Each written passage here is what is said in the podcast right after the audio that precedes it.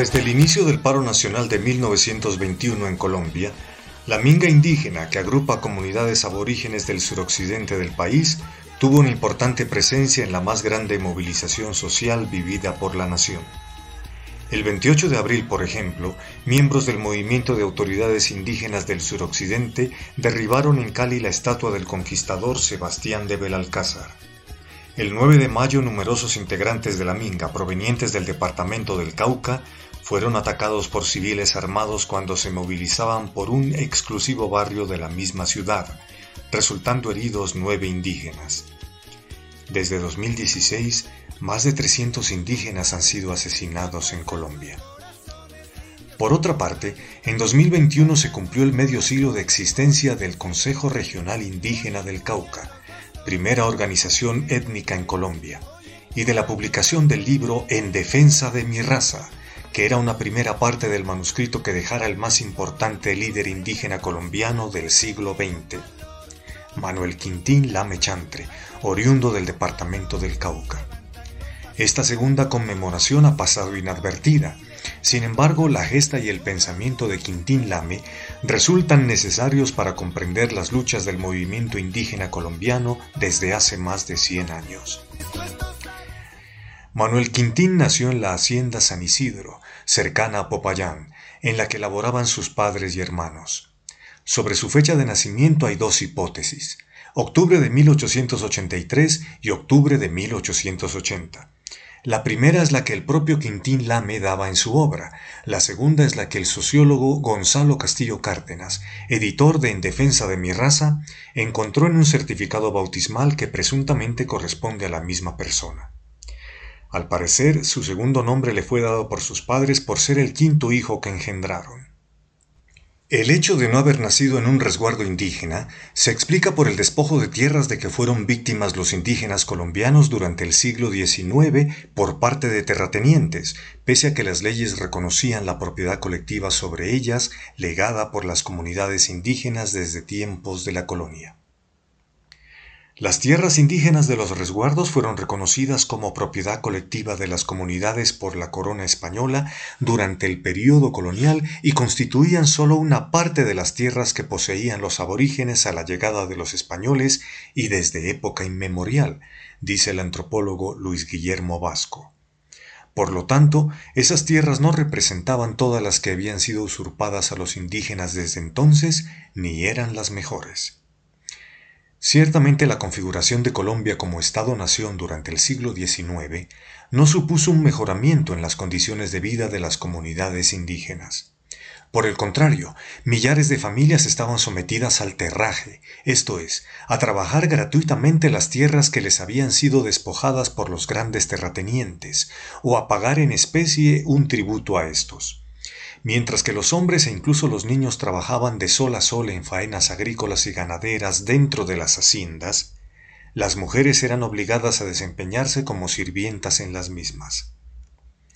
Pese a que el terraje fue abolido por ley en 1850, en departamentos como el Cauca, que por entonces abarcaba un inmenso territorio, se siguió practicando. Desde niño Quintín Lame conoció la violencia. Fernando Romero Loaiza relata que en 1885, al final de una de las tantas guerras civiles que sufrió Colombia en el siglo XIX, tres hombres armados violaron a Licenia, la hermana muda de Quintín, en la humilde casa de su familia. Ella murió cinco años después. Tras su muerte, Quintín empezó a trabajar con sus hermanos mayores.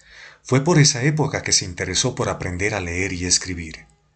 Cuando yo le pedí a mi padre, señor Mariano Lame, me mandara a la escuela, me preguntó, ¿Quiere escuela? Yo le contesté, sí, señor. Entonces me entregó fue un machete, una hacha, una hoz, una pala, una winche y una barra diciéndome, esta es la verdadera escuela del indio y se va con sus hermanos a cortar trigo y a cortar montañas.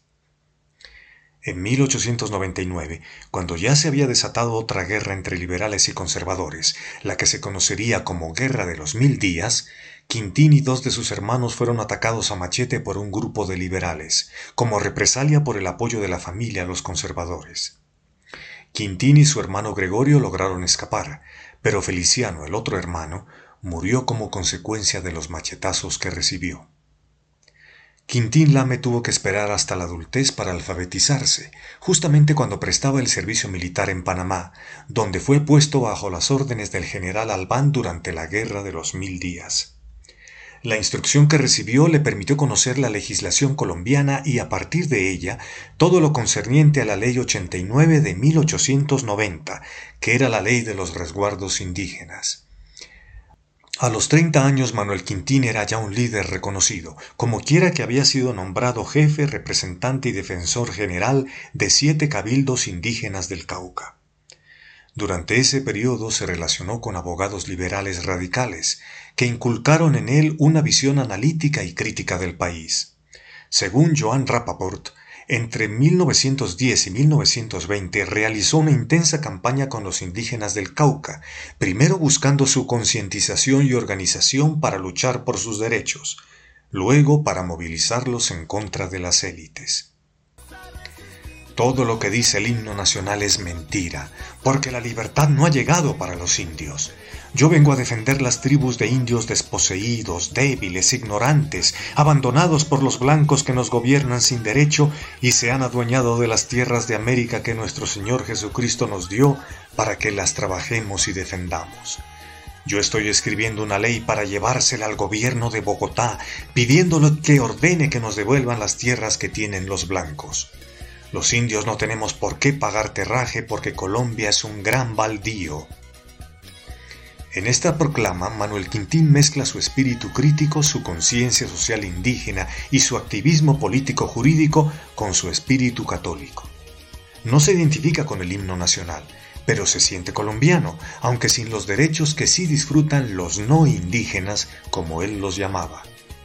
Fabio Gómez Cardona explica que los Nasa, la comunidad étnica de Quintín Lame, fue siempre un pueblo muy aguerrido, su sometimiento militar no fue posible durante la colonia, de tal manera que la corona española optó por reconocer la propiedad de sus tierras mediante la figura de los resguardos.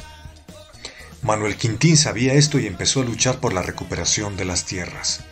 Al respecto, Joan Rapaport indica, en esa época las comunidades indígenas sufrían la expropiación de sus resguardos a manos de un nuevo sector comercial agrario, cuyas acciones se legitimaron a través de la promulgación de legislación a favor de la liquidación de los resguardos.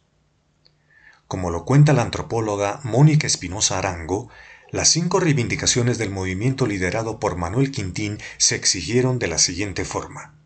En la zona de tierra adentro, Lame convocó a un número considerable de indígenas cuya negativa a pagar el terraje se transformó rápidamente en una lucha por la recuperación de los resguardos, el rechazo a las leyes de extinción de los mismos, la reivindicación de la autonomía de los cabildos o gobiernos indígenas y la denuncia de la discriminación racial contra los indios.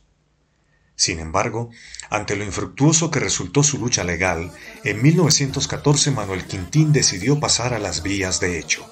Inició un levantamiento de los nace en la región de Tierra Adentro, con la consigna Cada indio de América debe ser dueño de un pedazo de tierra. Armados de machetes, ondas, palos y asadones, se enfrentaron a las autoridades.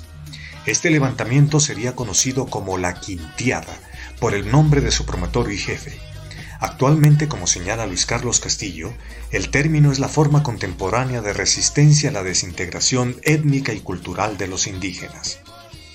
En torno a esta insurrección, el antropólogo Luis Guillermo Vasco dice que los indígenas comenzaron a atacar y a tomar las haciendas, en ocasiones hasta quemándolas, en algunos sitios dieron plazo a los blancos que vivían en ellos para que abandonaran esos territorios y por supuesto combatieron a las tropas enviadas para perseguirlos. Incluso llegaron a tomar algunos pueblos como Insá y Belalcázar, ambos en tierra adentro. En 1917 Manuel Quintín es capturado y condenado a cuatro años de prisión. Según Luis Guillermo Vasco, las cosas sucedieron así. Con el pretexto de una reunión con el directorio liberal, es atraído hasta el cofre. Allí se le tiende una celada y se le detiene el 10 de mayo de 1917, junto con nueve de sus principales dirigentes. Cargado de cadenas, se le conduce a la ciudad pasando por el puente del humilladero. Toda la clase dirigente de Popayán sale a la calle a burlarse de él, a insultarlo y a escupirlo.